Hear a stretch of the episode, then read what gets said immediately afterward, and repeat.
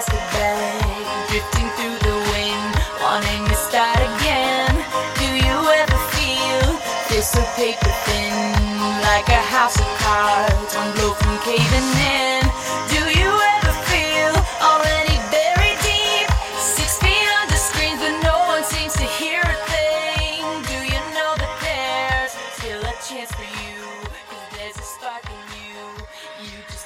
亲爱的听众朋友，大家好，欢迎收听本期的小薛说营养，我是本期节目的主播小薛女士。今天我们来谈一谈有关于碳酸饮料的话题，气度不凡的碳酸饮料。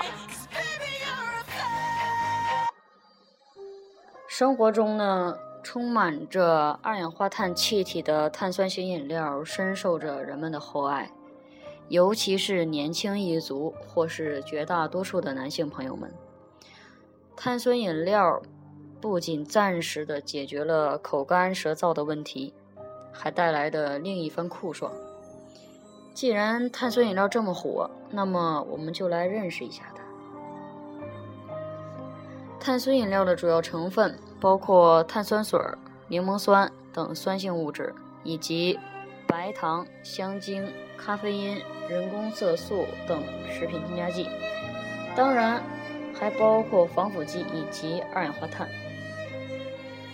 碳酸饮料除了可以提供给人体能量以外，并不含有任何的营养素。在受人们欢迎的同时，碳酸饮料对人体的危害也是不胜枚举的。有这样一个案例，有一个叫小胖的一个孩子，非常的喜欢喝碳酸饮料，连续几年，他每天都必须要喝五六罐才肯罢休。而他的父母又非常宠爱这个孩子，就任由他喝。碳酸饮料容易胀气，于是小胖的饭量摄入就开始减少了。有一天，他在路上忽然昏迷，父母呢就把他送到了医院。经过医生的系统检查，确诊小胖是得了维尼克脑病，而罪魁祸首竟然是他最爱喝的碳酸饮料。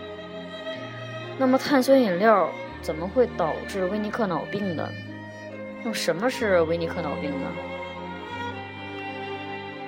维尼克脑病呢，它是一种使人表现为神志不清、语无伦次、步伐不稳、手脚不受控制、记忆力衰退，损害病人的脑部记忆功能，严重者则会导致昏迷，且症状不可逆。而且这种病在儿童的身上多容易发生。正是因为碳酸饮料在代谢的过程中大量的消耗脑部的维生素 B 一，而维生素 B 一又是脑部赖以进行新陈代谢的一种重要的维生素，是构建脑部组织的重要组成成分。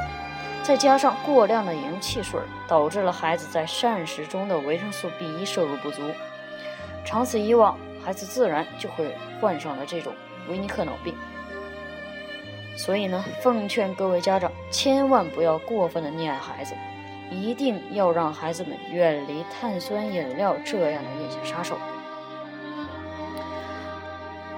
不仅仅是这些，过量的碳酸饮料还会影响人体的钙磷比例，增加骨折的风险，导致骨质疏松症，还可能引起不同程度的胃肠疾病。